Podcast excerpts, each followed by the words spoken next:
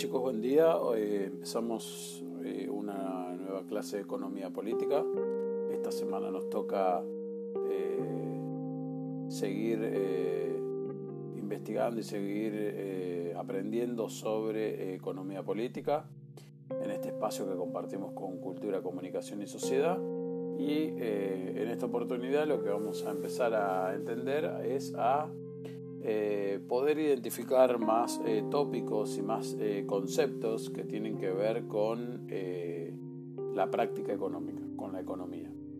En esta oportunidad vamos a, empezar a hablar de la actividad económica y de los agentes económicos, ya que la economía estudia el comportamiento humano dentro de un, contexto de sistemas económicos creados por ese ser humano y que eh, esos sistemas económicos van determinando y le van dando forma, van como condicionando la actividad económica de esas personas. Eh, lo primero que vamos a hacer es tratar de poder explicar y poder llegar a una definición del concepto de actividad económica y de agentes económicos. Actividad económica como práctica, agentes económicos como elementos que integran esa práctica económica. Llamamos actividad económica a la que está orientada eh, básicamente a la satisfacción de necesidades mediante la utilización de recursos limitados. Esa es la definición teórica de lo que conocemos como actividad económica. Entendemos también que el concepto de recursos limitados es un concepto que los agentes económicos y los individuos, los actores económicos, eh, van clasificando y van definiendo como algo en el cual el recurso limitado llega a lo que entendemos como costo de oportunidad, como el problema económico, como con el concepto de escasez. Eh, esta actividad económica eh, está orientada hacia una definición muy amplia que incluye las actividades de producción, de distribución del ingreso, de consumo de bienes y de servicios. Y así, por ejemplo, son actividades económicas fabricar y vender pan, trabajar en una fábrica u oficina, determinar el sueldo de un empleado, eh, cultivar algo en mi casa y y utilizar esa actividad para poder ahorrarme dinero, eh, hacer orden y este, definir qué es lo prioritario y qué es no lo prioritario dentro de un lugar determinado. Todas esas actividades o acciones pueden ser consideradas actividades económicas. En cambio, si queremos entender como actividad económica eh, algo que está orientado a satisfacer necesidades, no son actividades económicas respirar, querer a otra persona o tener este, alguna situación o alguna condición propia. En ninguno de estos casos la actividad implica la utilización de un recurso limitado, de esto último que acabamos de definir, para satisfacer necesidades. Las actividades económicas son llevadas a cabo por los agentes económicos que podemos eh, diferenciarlos o categorizarlos en las empresas, las familias, el Estado u otras organizaciones que están dentro también de la actividad económica. Si nos detenemos un segundo en, en nuestro primer este, agente económico, que es la empresa, eh, entendemos a las empresas como unidades que se encargan de producir fundamentalmente con fines de intercambio. Esto quiere decir que producen algo para obtener algo. Por ejemplo, en la Argentina el servicio telefónico privado está a cargo de empresas que llevan adelante ese servicio que pueden llegar a tener orígenes diferentes, que pueden llegar a tener zonas diferentes de actividad y que tienen la característica de, primero, prestar servicio a millones de hogares y, en segundo punto, eh, pertenecer a conglomerados, a grupos eh, privados que son de personas. También son empresas las panaderías, son empresas, es una empresa o una pequeña empresa, un plomero que tiene un servicio de trabajos a domicilio, eh, una empresa este, también es eh, un taller mecánico. Eh, el concepto de empresa tiene que ver con esa unidad que se encarga de producir algo y que a través de, esa producción busca un intercambio. También es una empresa, una fábrica pero no son una empresa cada uno de esos trabajadores. ¿sí? esta situación del trabajador es una unidad productiva, pero no está dentro de lo que son los este, agentes económicos que llevan adelante una actividad para poder este, y que producen algo para poder obtener algo. Los trabajadores básicamente lo que hacen es vender eh, el tiempo que tienen ellos en términos de su trabajo. ¿sí? Eh, entendemos que esa empresa es la empresa la que organiza los insumos que utiliza. Trabajo, máquina, metal y energía, por ejemplo, en el caso de una empresa metalúrgica, para fabricar y vender el producto. Ahora bien, de el segundo, la segunda categoría de agente económico teníamos a este, las familias o teníamos a los consumidores o a lo que podemos considerar como eh, economías domésticas. ¿sí? que vamos a categorizarlo como consumidores. Las economías domésticas, las familias también son este, grupos o, u organizaciones formadas por individuos que se asocian a través de una eh, relación familiar, aunque también pueden ser de una sola persona. Pero su actividad económica fundamental no es la producción para el intercambio, sino el consumo de esos productos que otra, otro agente económico realiza. En economía se habla indistintamente de economía doméstica, economía de hogar o economía familiar, para referirse a esos agentes económicos que, representan una unidad de consumo, no una unidad de producción. Muy bien.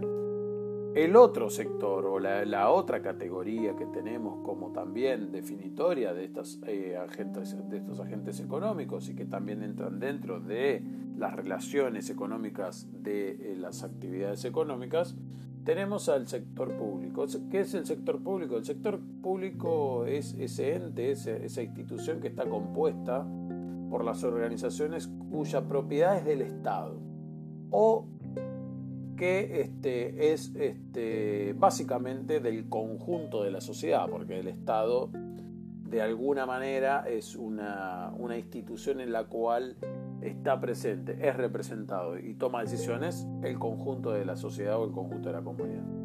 En Argentina tenemos un sector público nacional que pertenece al conjunto de los ciudadanos argentinos, un sector público provincial que pertenece a cada provincia y un sector público municipal. Al sector público nacional pertenecen, eh, por ejemplo, la Administración Nacional, que pueden llegar a ser los ministerios, las legislaturas, el Poder Judicial, el Banco Central, el Banco de la Nación Argentina, la Administración Federal de Ingresos Públicos, lo que conocemos como AFIP, la Comisión Nacional de Energía Atómica, todo eso es parte del sector público nacional. Ahora, si queremos diferenciar al sector público provincial, a, esta institución provincial, a este sector público provincial, que es el poder provincial, pertenecen, por ejemplo, la Policía de la Provincia de Buenos Aires, la casi totalidad de las escuelas este, públicas del territorio de la provincia de Buenos Aires, eh, las compañías de agua de la provincia de Buenos Aires, el Banco de la provincia de Buenos Aires, renta de la provincia de Buenos Aires y este, otras instituciones que tienen jurisdicción exclusivamente dentro de la provincia de Buenos Aires o dentro de las provincias, tomamos la provincia de Buenos Aires como un ejemplo. ¿no? Ahora, al sector público municipal eh, pertenecen, por ejemplo, los eh, distintos servicios municipales o este, instituciones municipales u organizaciones municipales, como pueden ser la dirección de tránsito de cada provincia, como pueden ser el sector que recoge eh, o que tiene relación con la recolección de residuos, el mantenimiento de las plazas, los organismos de, este, las calles públicas, eh, los parques, eh, los este, diferentes oficinas de atención municipal o de, atención barrial. esas, esas organizaciones y esas instituciones que son municipales son exclusivamente eh, jurisdicción de la municipalidad. Su finalidad última no es la obtención de ganancias ¿sí? las instituciones del sector público o los agentes económicos del sector público no buscan exclusivamente una finalidad lucrativa de ganancia, sino de básicamente de proveer hacia los ciudadanos, dependiendo de qué jurisdicción, de bienes y servicios que sean útiles a la comunidad a la cual se pertenece, eh, sin ningún tipo de perjuicio de esto. El sector público puede tener empresas que venden sus productos, muchas veces con competencia con las empresas privadas, eh, pero de alguna manera se busca o el objetivo final es tratar de satisfacer necesidades de los ciudadanos y no buscar fines lucrativos. Eh, por ejemplo, el Banco de la Provincia, el Banco de la Nación Argentina, el Banco de la Provincia de Buenos Aires, compiten directamente con otras este, entidades bancarias que pueden ser de índole privada. Hay que, hay que aclarar eh, y hay que hacer una aclaración con respecto a esta relación entre agentes económicos privados y públicos, como por ejemplo los del banco en este sistema bancario, los agentes privados, los agentes económicos privados, como puede ser un banco privado, está sujeto a la reglamentación que impone el Estado a través, por ejemplo, del Banco Central, que también es una entidad pública. ¿Se entiende? Pero que el Banco Central no tiene jurisprudencia, no tiene clientes eh, comunes como lo puede tener el Banco Nación o el Banco Provincia, pero sí impone las condiciones y las reglas del sistema bancario argentino. A ver, eh, pero como la mayor parte de las actividades del sector público no, no prestan a cambio eh, de un precio, o sea, no, no, no, no, generan una actividad a cambio de un precio, sino que se ofrecen gratuitamente a la población. Por ejemplo, lo que puede ser una atención municipal de algún servicio o alguna este, oficina eh, provincial de algún servicio, para financiar sus actividades se cobran impuestos o se cobran algunos tipos de este, eh, sellados que le permita a esa institución pública recaudar dinero para poder seguir manteniéndose y no sacar plata de, este, de lo que son los tesoros eh, públicos. Eh, esto consiste, estos impuestos consisten en pagos obligatorios que deben realizar las empresas y los individuos al Estado y que generalmente eh, a partir de realizar determinadas actividades, de percibir ingresos o de poseer bienes, es este, en donde el, Estado o el sector público graba con impuestos a esas actividades. Por ejemplo, este, puede ser el tributo a un impuesto inmobiliario, que se paga por ser propietario de un inmueble, o este, a un impuesto automotor que se paga por poseer un vehículo, o un impuesto a una transacción económica. Eh, esta situación lo que eh, permite es una recaudación impositiva en la cual eh, el Estado o el sector público puede mantenerse económicamente. a diferencia de un sector privado, el sector privado se mantiene económicamente a través de hacer la ecuación entre los costos y las ganancias y de ahí saca sus este, eh, capitales para poder seguir funcionando y lo considera un, un costo de esa actividad. Ahora bien, vamos a ver a continuación cómo es la interacción, o sea, cómo interactúan eh, en diferentes eh, agentes económicos en la actividad económica. cómo, es este, esta relación entre sectores de un este, espacio económico y cuál es el lugar que ocupa cada uno dentro de esa actividad económica. Cómo ocupan estos espacios los agentes económicos y cuál es el papel y la función que puede llegar a tener cada uno de ellos. Eh, y vamos a ver, vamos a centrarnos en los intereses, qué motiva a cada una de, estas, este, de estos agentes económicos y qué motiva esa actividad con respecto de cada uno de estos agentes económicos. La motivación, por ejemplo, de las empresas privadas, las que no pertenecen al Estado, para producir es obtener ganancias. Para ello, deben comprar bienes intermedios a otras empresas, contratar empleados y poner en funcionamiento determinadas actividades. Esto implica que los ingresos que provienen, en el caso de las empresas privadas, de lo que venden, se distribuyen entre los pagos a otras empresas, los pagos a empleados y las ganancias para los dueños de esas empresas. Si entendemos esta actividad, esta circunstancia, podemos catalogar como esta actividad como una actividad cooperativa. Cada persona realiza una parte del trabajo que lleva a producir un bien aprovechando las ventajas de la especialización. Eh, esta situación genera una combinación de actividades que dan como resultado un producto final. Eh,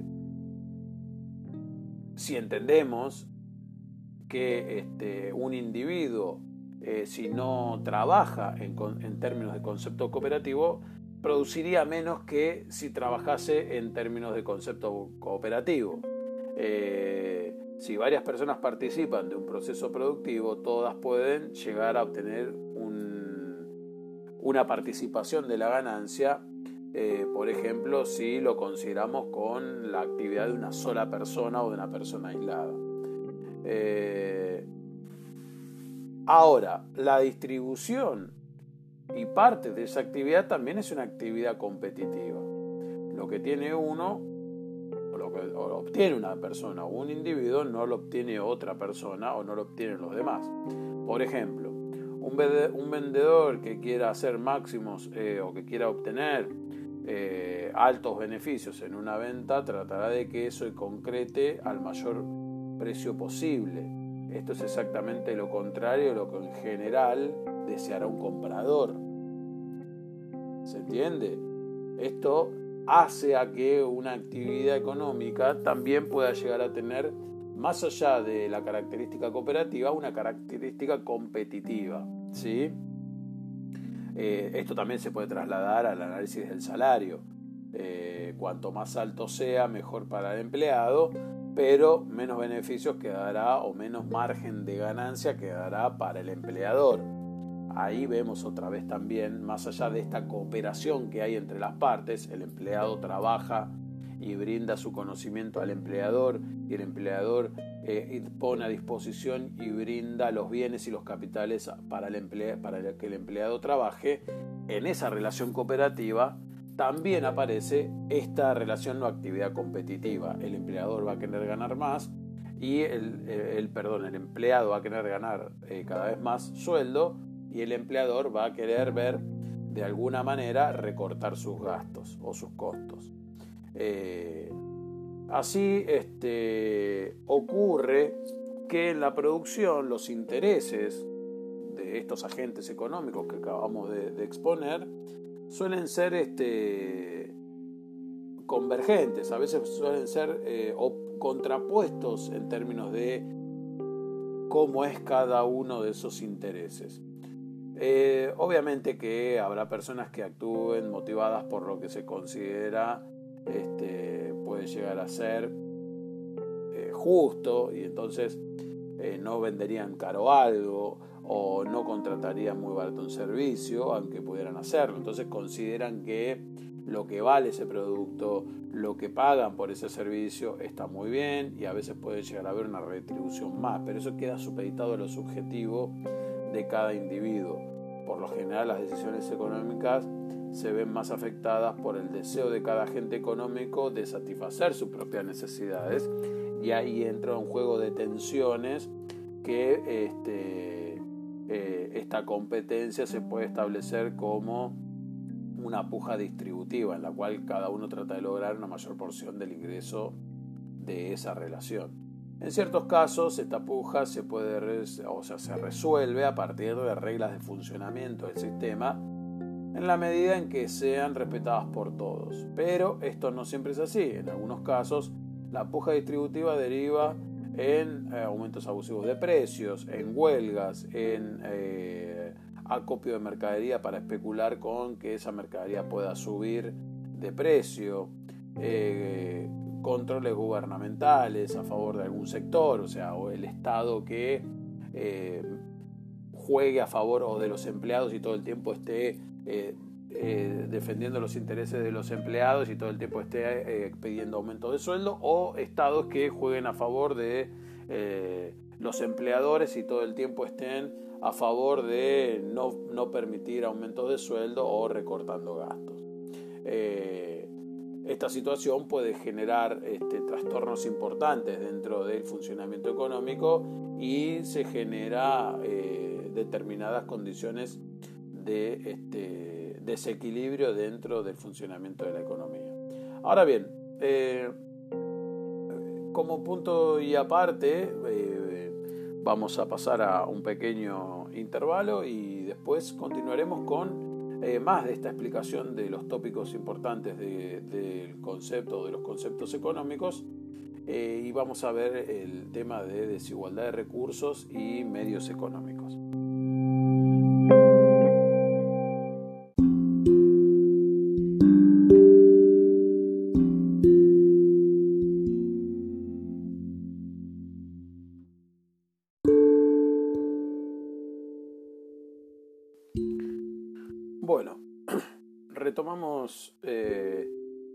Curso de la explicación que veníamos teniendo.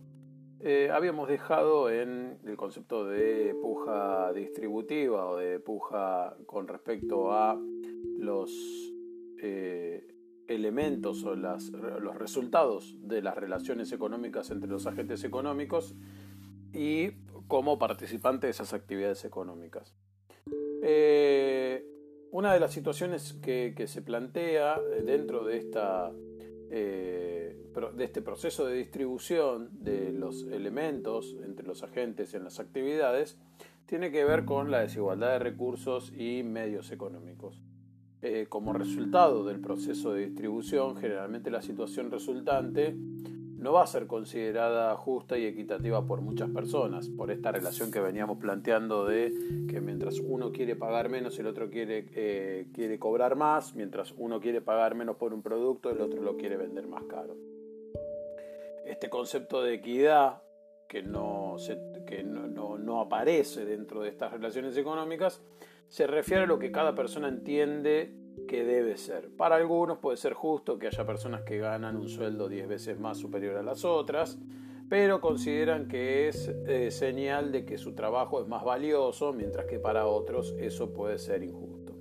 A pesar de las diferencias de opiniones, podría decirse que hay algunos acuerdos básicos, opiniones compartidas por la gran mayoría de las personas y que interceden en esta relación entre los agentes en la sociedad moderna acerca de este, esta situación de justicia o injusticia entre los agentes económicos en las relaciones económicas. Eh, por ejemplo, no es justo que una persona discapacitada para el trabajo eh, muera de hambre porque no tiene la capacidad propia de generar sus propios ingresos. En ese caso, se busca una participación de un tercero, que podría ser el Estado. No es justo para algunas personas que haya personas que no trabajen en toda su vida, pudiendo hacerlo, porque tienen la suerte de haber nacido en situaciones de, este, super este, estabilidad y de super eh, posesión económica, mientras otras personas trabajan toda la vida porque no tienen esa, esa, esa condición. En particular, eh, no es justo que haya niños que pasen necesidades básicas que les impidan nutrirse y educarse. No es justo que la eh, desigualdad de recursos y de medios económicos sea tan grande como la que se tiende a producir en la vida moderna, especialmente si no existiera una acción de eh, terceros agentes o de terceras instituciones como puede ser el Estado, que de alguna manera trata de atenuar esa desigualdad o esa eh, condición de desigualdad. El concepto, los conceptos de desigualdad, perdón, el concepto de igualdad es diferente al de equidad.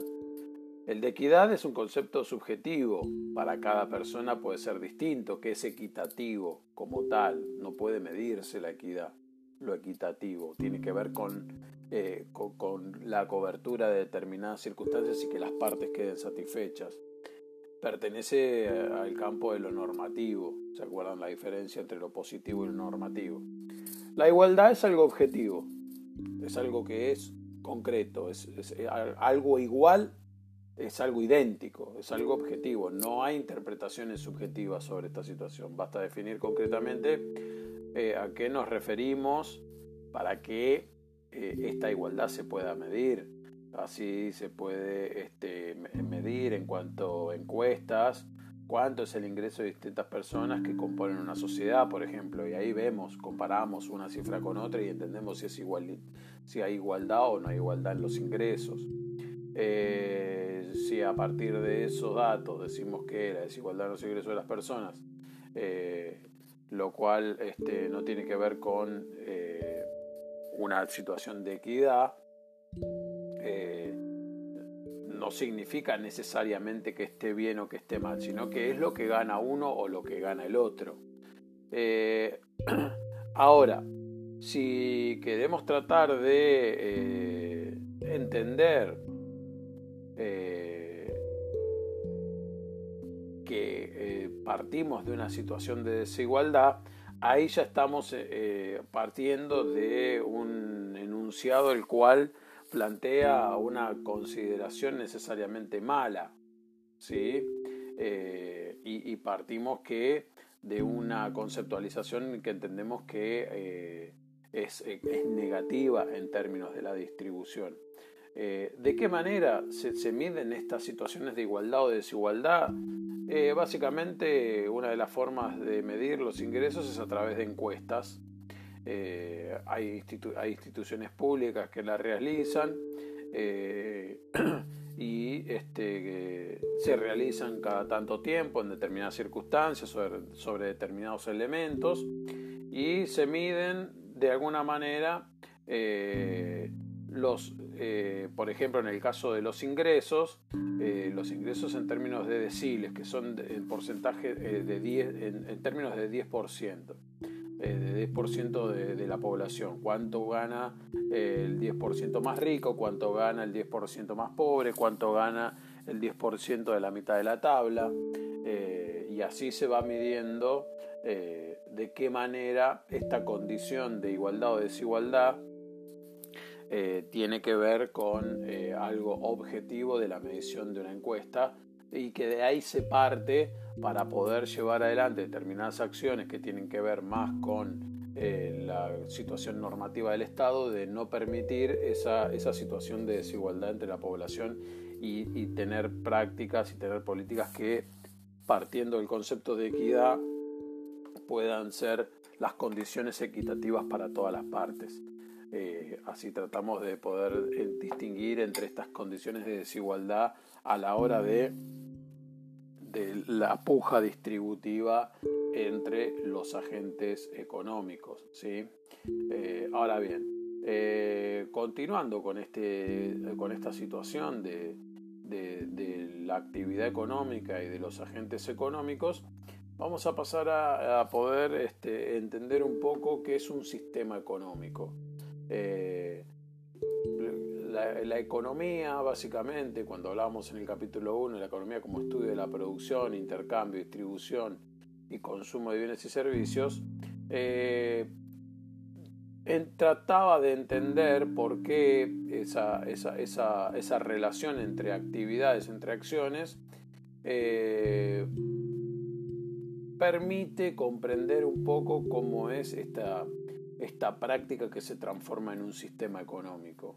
Eh, las sociedades de alguna manera eh, tienen y han tenido varias formas de resolver estas situaciones que se dan dentro de estas actividades económicas que comprenden varias acciones determinadas y que eh, juntas y que interrelacionadas con otras actividades entre los agentes y entre las acciones económicas se transforman en sistemas económicos. por ejemplo, la participación de las familias que pueden dedicarse a producir lo que van a consumir y tienen una sistematización y tienen una organización eh, básicamente eh, desarrollada para poder satisfacer esas necesidades.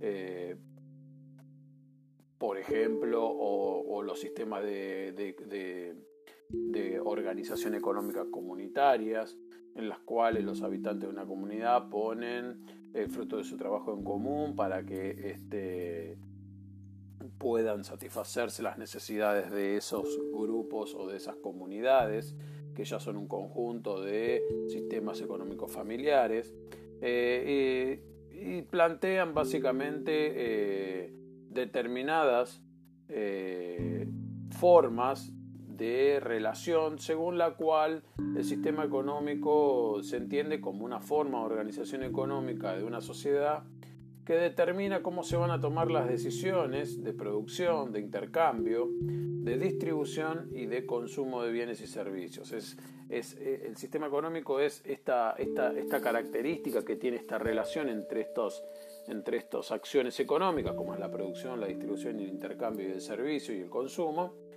y dependiendo de cómo se tomen estas decisiones, de cómo se lleven adelante, van a ser sistemas económicos familiares, van a ser sistemas económicos comunitarios o pueden ser sistemas económicos de mercado. A nosotros nos interesa particularmente entender cómo es el sistema económico de mercado o el sistema de economía de mercado. Eh, cuál es la base fundamental de este sistema económico o de estos sistemas económicos. Eh, en las economías de mercado, cada agente económico vende algo, por ejemplo, su capacidad de trabajo, eh, que puede estar dedicada a, a, lo que conoce o a lo que hace durante un tiempo determinado, y obtiene a cambio algo que él considera de mayor valor que esa actividad y que eh, tiene que ver con esa remuneración. En caso de que no lo considere así, no realizará esa actividad. Los sistemas eh, que organizan la producción y distribución en el mundo actual son sistemas de mercado, que implican la interacción entre agentes individuales y el sistema comunitario, en el cual eh, la comunidad, a través de determinados organismos, toma decisiones y obliga a cada uno de sus miembros a determinadas prácticas. En la práctica, estos sistemas de mercado se complementan eh, o, se, fundamentan en toda la eh, sociedad.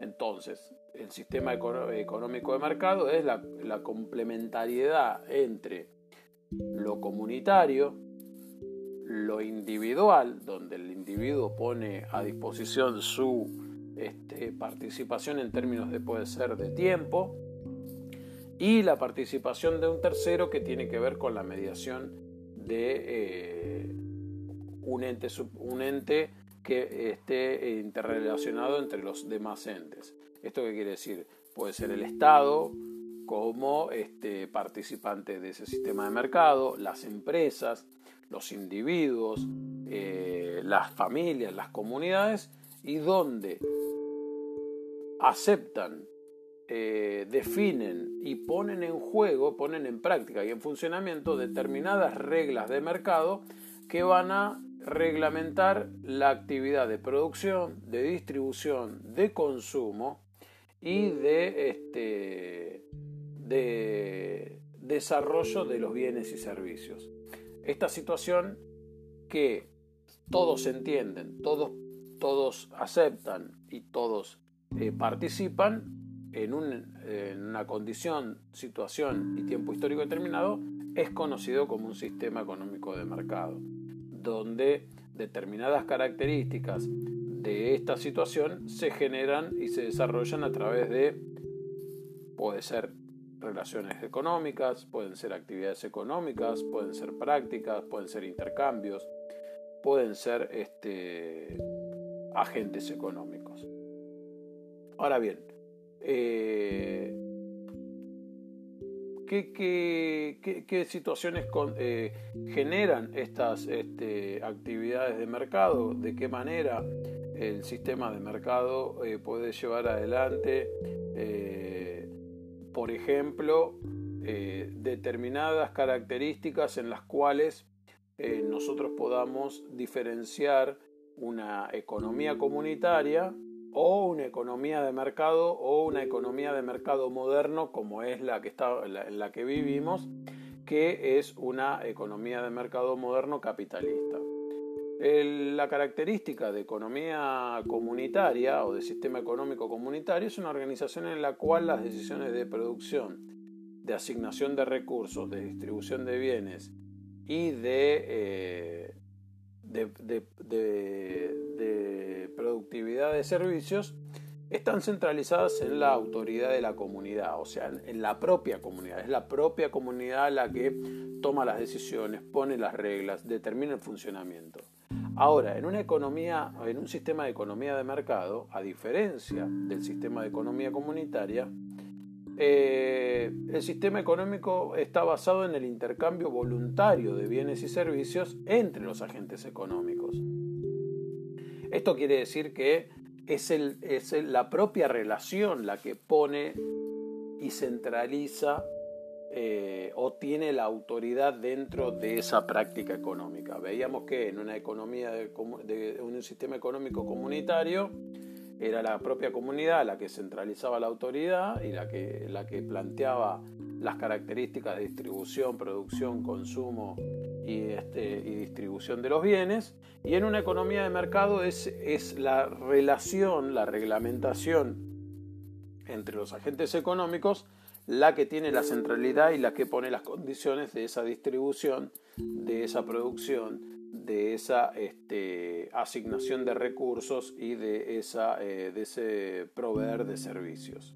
Así podemos diferenciar estos dos sistemas económicos como sistemas económicos que pueden llegar a tener algunas veces prácticas coincidentes, pueden llegar a ser similares, pero la centralidad de las decisiones y la centralidad de este, la reglamentación de, eh, explícita o implícita de las relaciones económicas diferencian de la gente que las pone. En, el sistema de economía comunitario la centralidad la tiene la comunidad o la puede tener el Estado o la puede tener un agente público y en el sistema de economía de mercado lo tiene las relaciones en ese entre esos individuos que pueden llegar a ser considerados el mercado.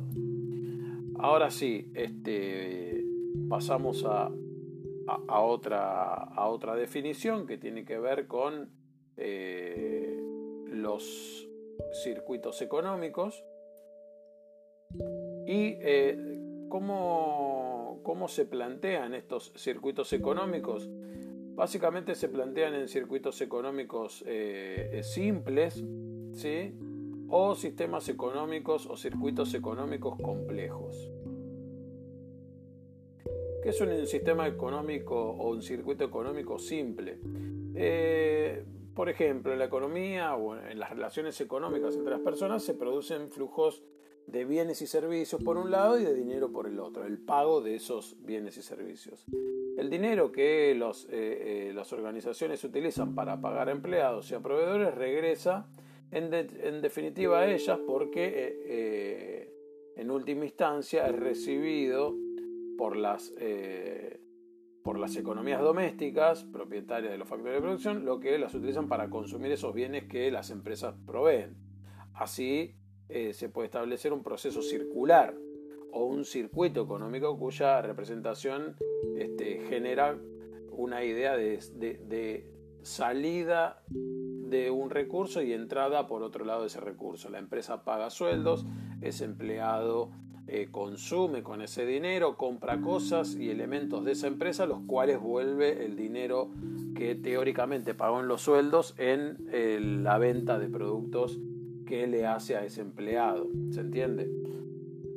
Eh, esta situación, este, este, este diagrama que, acabamos de plantear, eh, no se distingue, o sea, no hacemos distinciones entre empresas de productoras de servicios eh, de bienes y servicios, productoras de insumos intermedios, sino que planteamos como entes fijos en esta condición de empresas productoras, consumidores, pago de sueldos, compra eh, de productos, eh, regreso en ganancias de esa venta de productos. Así, este, este circuito simple genera la salida de dinero por un lado de un agente y la entrada de dinero por otro de otro agente. Ahora, en sistemas económicos complejos, más complejos, eh, la vida moderna, las economías tienen una gran complejidad, producto de grandes interacciones que hay entre mucha cantidad de personas. En este sentido puede incluirse además de los agentes descriptos eh, como consumidores o como empresas, también podemos agregar a los gobiernos que cobran tributos eh, y que se los cobran tanto a las empresas como a las economías domésticas. Podemos agregar sectores externos, que son los agentes de un sistema económico que no solo se relacionan entre sí, sino también que son agentes que se relacionan con otros agentes, eh, empresas que pueden vender productos al exterior, que compran productos en el exterior. Eh, los sistemas complejos eh, también pueden llegar a tener sectores primarios, sectores secundarios, sectores terciarios de la economía, que pueden llegar a tener diferentes actividades, por ejemplo el primario aprovechar los recursos naturales, el secundario la elaboración o transformación de esos recursos y el, terciario eh, proveer servicios a determinados agentes económicos que los requieren. Esta situación eh, se torna y está dentro de lo que son los sistemas complejos económicos, donde ya hay más de un, de un, agente económico que forma parte de esa actividad económica. Y no es solamente eh, una, una, una relación o una actividad económica simple como la veíamos en el caso anterior, en los circuitos económicos simples, en esta relación de eh, produzco a un elemento, eh, lo, lo pongo a la venta, le pago un sueldo a mi empleado, mi empleado puede llegar a comprar ese elemento, me puede llegar a devolver ese dinero. en los sistemas económicos complejos hay más de un actor, hay más de un interés, hay más de una implicancia, más de una relación y más de un agente y más de una actividad económica. Así este, llegamos de alguna manera al final de la explicación de, hoy, en la cual habíamos desarrollado eh, los conceptos de agente, los, los agentes económicos y la actividad económica, sus características, sus componentes, sus elementos más importantes y para la próxima clase ya vamos a entrar a explicar qué es el funcionamiento en concreto de las economías de mercado, cómo están eh, desarrolladas y cómo se representan las economías de mercado dentro de este, los sistemas económicos más complejos. Así que eh, los dejo con los, la, música que elegí para hoy. Eh, espero que les guste. Es una banda que ya no existe más, pero que la verdad que es una, una representación musical que eh, quería compartir con ustedes. Así que nos vemos en la próxima clase y espero que hayan disfrutado del podcast.